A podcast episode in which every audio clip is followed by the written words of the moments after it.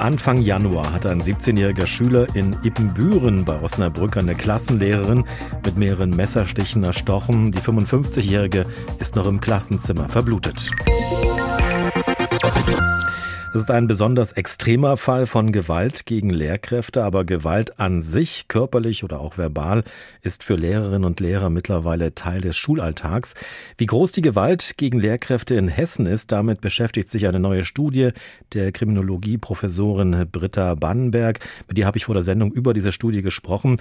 Frau Bannenberg, mehr als zwei Jahre Pandemie liegen jetzt hinter uns mit Lockdowns, Schulschließungen, Homeschooling. Wie hat sich das auf die Gewalt gegen Lehrkräfte ausgewirkt? Die Gewalt und die Aggression an Schulen steigen, wie sie auch überhaupt gegen Bedienstete insgesamt steigen. Das kann man sagen. Das heißt, die gesellschaftlichen Probleme, die durch Corona besonders forciert wurden, die wirken sich aus in Schulen zum Beispiel auf ähm, Verhaltensauffälligkeiten, psychische Auffälligkeiten, negative, aggressive Verhaltensweisen von Schülerinnen und Schülern untereinander, von Schülerinnen und Schülern gegenüber Lehrkräften. Man fühlt sich häufig unter Druck gesetzt, man reagiert mit ähm, Bedrohungen, mit Anwürfen, mit Beleidigungen. Hat das ähm, auch was mit der Pandemie zu tun gehabt? Ja, allerdings nicht nur. Im Grunde sagen die hessischen Lehrkräfte, dass die Corona-Pandemie die Probleme enorm verschärft hat das aggressive Verhalten damit deutlich erhöht hat. Sie sehen das aber nicht isoliert. Sie sagen, die Probleme, die an Schulen bestehen, also Inklusion, Beschulung von ausländischen Kindern, von Flüchtlingskindern, von verhaltensauffälligen Kindern. Das ist unter der bestehenden Personalsituation und der räumlichen Situation von Schulen ohnehin schon nicht einfach gewesen hm. und wird nicht einfacher, aber durch Corona hat es wie mit einem Katalysator die Probleme nochmal verstärkt.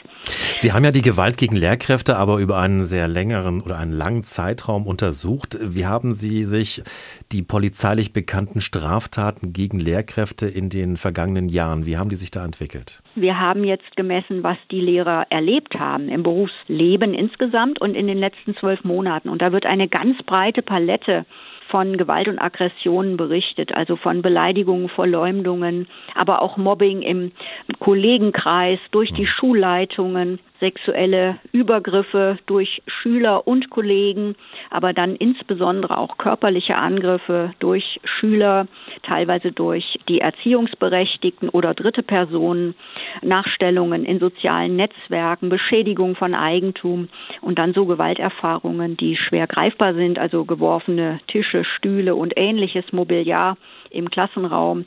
Also Lehrer nehmen schon wahr, dass das Problem weitaus größer geworden ist. Ein Großteil Ihrer Studie haben Sie ja durch anonyme Befragungen bei Lehrerinnen und Lehrern gemacht. Was macht das eigentlich mit den Lehrkräften, das, was Sie gerade da erzählt haben? Fühlen die sich noch äh, sicher an ihrem Arbeitsplatz? In jedem Fall sind über ein Drittel über längere Zeit psychisch belastet. Und das ist doch ein Alarmzeichen. Und ganz deutlich wird letztlich hervorgebracht, dass sich die Lehrkräfte von den Schulämtern im Stich gelassen fühlen. Also sie denken, sie werden dort nicht so unterstützt, wie es für ihre gesamte Problembewältigung im Alltag notwendig wäre. Was müsste denn da ganz konkret äh, passieren? Also was müsste von der Schulleitung, von den Schulämtern denn kommen? Die Lehrkräfte wünschen sich, dass insbesondere die Schulämter zum Beispiel Strafanzeigen erstatten, wenn es um gravierende Vorfälle geht. Aber sie möchten auch bei den Konfliktlösungen im Alltag unterstützt werden. Sie möchten mehr Fortbildung, mehr Schulungen zur Deeskalation, zu Präventionstrainings. Sie möchten mehr Training für soziale Kompetenzen ähm, der Schülerinnen und Schüler. Und das heißt ja auch mehr Zeit und mehr Personal, qualifiziertes Personal, das diese Aufgaben auch mit ähm, erfüllen kann. Stattdessen fühlen sie sich häufig gegängelt und unfair behandelt oder eben auch zurechtgestutzt.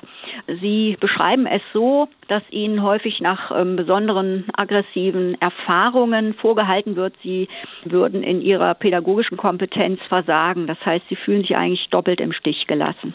Wo sehen Sie denn Veränderungsbedarf, um die Arbeit von Lehrkräften wieder deutlich sicherer zu machen? Denn das, was wir da gerade von Ihnen gehört haben, klingt ja schon ziemlich heftig. Ich würde es durchaus als erforderlich ansehen, dass man das strukturelle Problem des Verhältnisses von Schulen zu Schulämtern überdenkt.